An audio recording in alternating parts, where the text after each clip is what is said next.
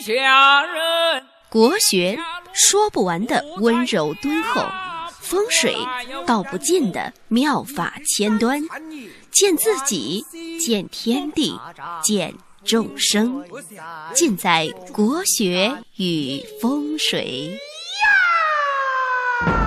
天下人，国学说不完的温柔敦厚，风水道不尽的妙法千端，见自己，见天地，见众生，尽在国学与风水。各位听众，大家好，欢迎大家收听《国学与风水》，我是广直。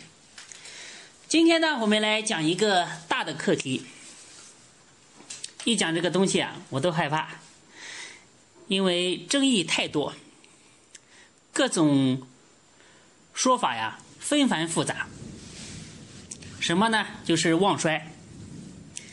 这个东西好像不能说，一说的话就要争过来争过去，非要争得面红耳赤。其实旺衰在所有的古籍里面，像正统的命学著作《三命通会》啊，《渊海子平》啊这些书里面，其实是非常简单的一个概念。不知道为什么到现在反而越学越复杂，感觉是一个未知的一个东西了。到现在。那今天呢，我来说一说什么是旺衰。旺衰有一首定场诗：“命主旺衰古难明，糊里糊涂把人坑。今人不辨五行理，强弱混淆不分明。我今说的真妙法，望与同时解疑蒙。生住克泄无关爱，勿为寡众乱章程。”但将提纲作枢纽，旺衰只以月中平。提纲本气称君地，臣民虽众可抗衡。察得提纲生何物？母望当知子必兴。有望无相，望者旺；有相，有望有相，相作淫。旺衰一眼识千里，多少痴迷费心功。一语道破千年秘，人间妙法出子平。八字的旺衰啊，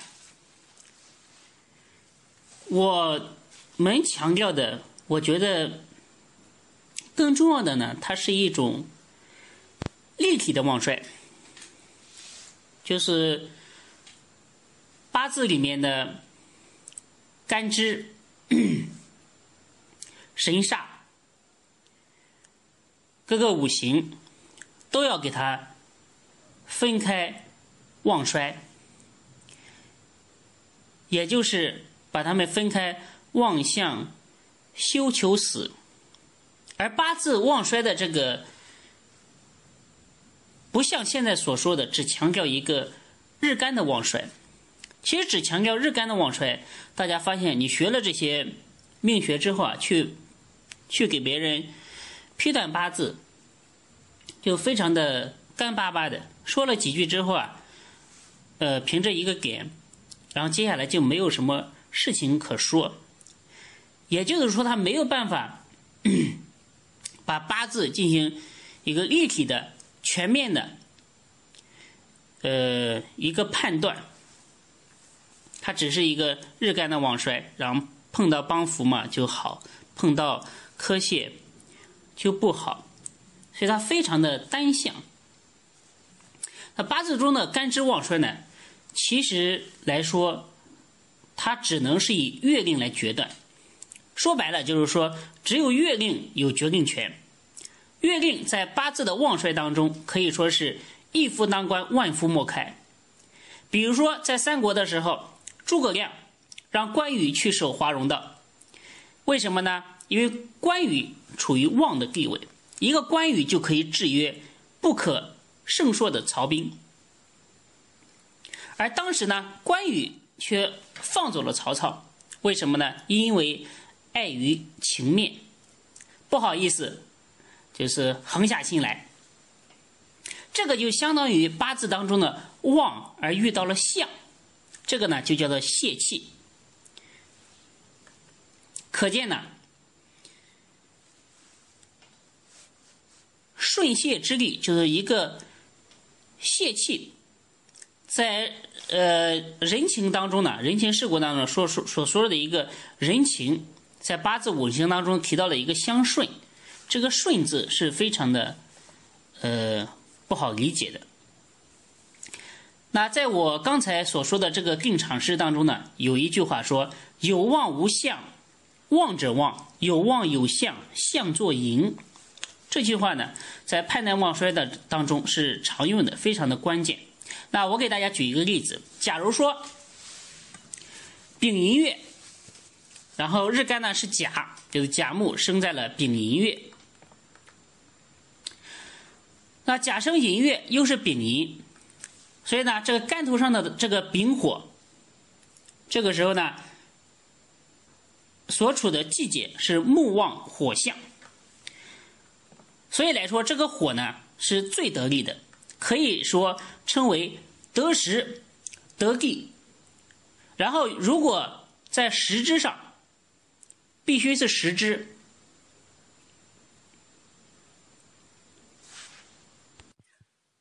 是四或者是五，这个时候呢可以说是得势。大家知道时之呢？是一命的归宿，所有的干支五行都以食为最后的寄托，就像人老了之之后啊，要有所依靠。所以说，这个丙火可以说是得时得地得势，它是非常非常的旺的，在这个八字当中。而这个时候呢，我们反过来看甲，甲木生在了寅月，是见禄。可以说，在月上呢是已经是最旺，旺到了极点。他只有生人之力，而缺少被生之德。为什么呢？因为生他的五行，大家知道，这个木旺则火休啊，则水休，所以水是生他的这个五行呢，休囚了，生不动了。一个是经不起它的消耗，你比如说。呃，一个家庭里面有一个儿子，身强力壮，但是什么都不干，每天就等着处于暮年的这个老妈来赚钱养家。你说这个钱能够花吗？这个生还有什么意义吗？所以在八字当中啊，过过旺的人不好接近，这个是很简单的一个道理。就好像一个做了皇位的一个君王。只有人整天巴结他、拍他马屁，但是没有人一心一意的为他做事，所以呢，他的位置，他的这个皇位，就是说已经属于最高的位置，叫做高处不胜寒，让别人不寒而栗，伴君如伴虎。呃，但在这个时候呢，只有君王之前呢，只有相、丞相可以接近他，因为他要利用这个丞相来做事情。这个相呢，是他唯一一个可以信任他的人，而相呢，也要利用这个君王的权利来干嘛呢？来充实自己，来表现自己，来借助君王所提供的这个平台呢，来发挥自己治国的才干和才能。所以呢，旺也离不开相，而相呢，也离不开旺，他们。旺和相呢，他们是一种相互依存，而且相互利用的一种关系，所以它是非常的微妙，也非常的直接。而在一个八字当中，除了旺和相的五行，其他的五行呢，不是软弱无力，就是自身难保，既没有能力接近旺，也没有能力和机会来辅佐旺，所以月令当局者的一个旺。它呢，它是一个无法控制局面的旺，是一个潜伏着危机的旺，而且是一个面临着崩溃的自旺，也就是随时要走向衰弱、衰弱的一个旺。为什么呢？因为月满则亏，水满则。流。其实这个道理呢，大家如果经常呃看《史记》啊，看历史，就会非常的明白。就像崇祯皇帝，就是一个大明王朝马上要倾倒的时候，那其他的大臣呢，还可以归顺归顺清朝，还可以继续做一个大臣。但是皇帝，你处于最高位置上的那个皇帝最旺的那个人，你有可能在清朝谋的一个职位吗？不可能，对不对？你的结局和命运其实已经确定了，那就是只有一个死。所以说呢，旺和相都是得时，而天干所出正好是地支所载，称为得地。而且某个干支在时上又得到自己的本气本家，称为得势。所以得时是最美的，可以说是直接捡了一个大便宜。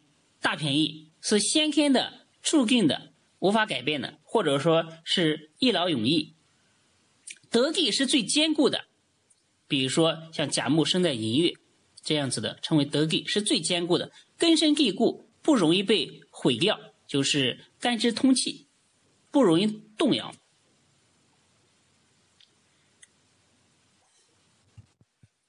而得势呢就不一样了，得势是最艰苦的，因为得势是需要付出的。因为你只要这得势，就需要比肩啊。大家看势，这个势力的势，势就是要众人来帮才有势嘛，就需要。比劫啊，比肩啊，劫财这样的来帮助，像比劫一来，好事就容易瓜分，这个道理大家应该明白。呃，像比劫啊，在八字当中，正常来说不会起到什么好的作用。比官则分权，比财则劫财，比禄则分禄。这个道理非常的简单，所以呢，得势是一个最危险的一个趋旺。这种旺呢，它是不得已而相依，不是真旺。尤其呢，这个五行在月令呢本来就不处旺地，但是他在八字当中他得势，这种势就仿佛一帮穷朋友在一起做梦发财，可能到最后呢就变成了一个抢劫团伙。变成一个诈骗集团，因为他的得势是一种假妄，没有能力做大事，但是还是要做，那这岂不是自找苦吃吗？话说回来呢，得势还分为两种，一种是呢在地支得势，这种相助是暗中的，而另一种呢是天干在明处的，但具体的断事的吉凶呢还要分出来这个这个类象。因为类象的不同，得出的结果也是相差非常的遥远的。总之，格局更需要隐归得利。再好的格局，如果隐归失地，也是一种败局。在五行当中呢，旺相休求死，旺和相是永远旺的，而休求死是永远弱的。旺者自旺是很危险的。所以说呢，一个八字的日元和月令是同一个五行的时候，都喜欢泄气，在八字当中也叫做喜欢食伤吐秀。这个道理呢，在子平当中已经说的很明白了。所以旺者有相是很吉利的一个事情。你比如说甲生在卯月，而是。这个卯呢，正好是丁卯，那这个丁呢，就是一个很妙的用神。这个呢，就是望者遇相，这里的相是既得时又得地。要是能够在实质上遇到四五，那就叫又得势。那么翻译过来，就是说，比如说啊。一个人在朝中做宰相，而这个人呢，他既和君王的关系搞得非常好，然后呢，又和所有的大臣同僚呢关系处的非常的不错，而且他手下呢又有一帮对他既忠诚又勤恳的一些下属，那他这个宰相可以说是做的顺风顺水。那这个相呢，在八字当中的语言呢，我们就可以称它为得时、得地、得势。所以说，对于甲生在卯月这样的孤旺，孤就是孤独的孤嘛，就是孤寡，就是在整个八字当中只有他旺。所以说，呃，在史书当中啊。一个人当了皇帝，称为面南而孤，也就是说天下你最旺，那你是最旺，那你就是最孤独的一个人。所以这个时候呢，甲木生在丁卯月，这个丁字才体现了整个八字的贵气所在。那如果整个八字都是卯字，又遇见了。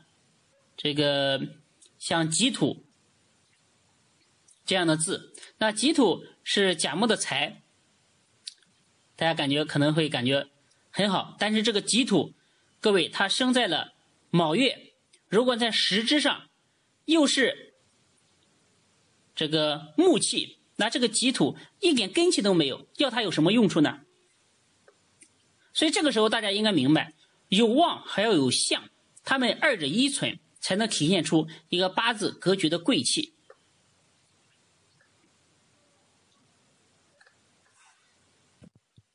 所以呢，在吉凶用神方面，说白了，不管是吉神还是凶神，只要是应时而生，就是大用神。就好比乱世当中的英雄，他顺应了整个时代而而生出来，可以施展才华和抱负。全在于这个时和运，这就是八字的一个最核心的一个道理。那大家明白了旺和相这两个关键，那休求死就非常容易搞明白了。那所谓的休求死呢，是失时的五行。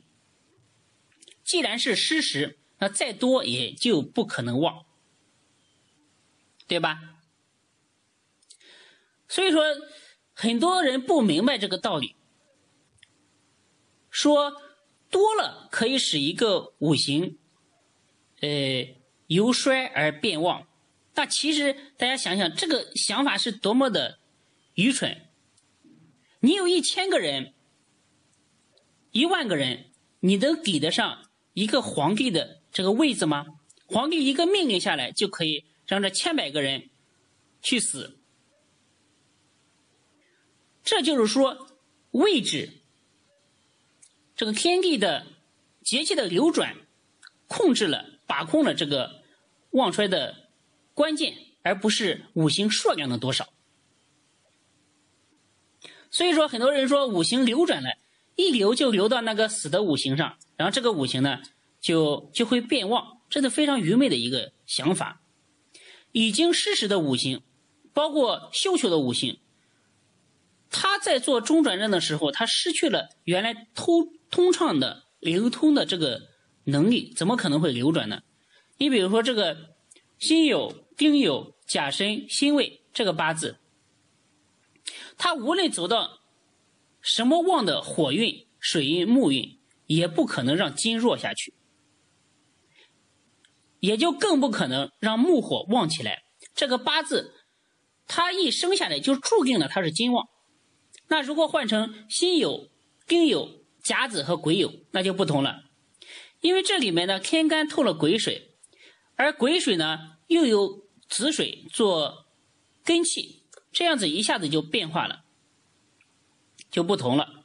所以说八字呢，看上去都差不多，如果时支或者是年或者是呃其他的地方变换了一个字，那整个的个局。和五行的这个旺衰就马上会发生变化，所以说在八字里面，旺和相是最关键的两个五行。看这些东西呢，大家只要理解，不要去强记、死记硬背，因为这是一个方法的一个问题，这是一个思路的一个问题。也就是只要理解了五行的这个真性情，理解了这个位置的这个关键性，而不是把所有的五行都一样的看待。有的时候，同样的五行数量，得时、得地、得势，在八字里面的显现不一样，那么吉凶的结果就全部会反转。所以说，大家学五行学说，既不要把它看得太复杂，也不要把它看得太简单。你只有深入理解的生活，只有深入理解和发掘这种五行的一种。自然的关系，在整个大自然中的望向修求死，这个节气的流转，才能真正的理解旺衰。那今天的旺衰我们就聊到这里，希望大家，希望大家对学习八字、学习命学有所帮助。谢谢大家。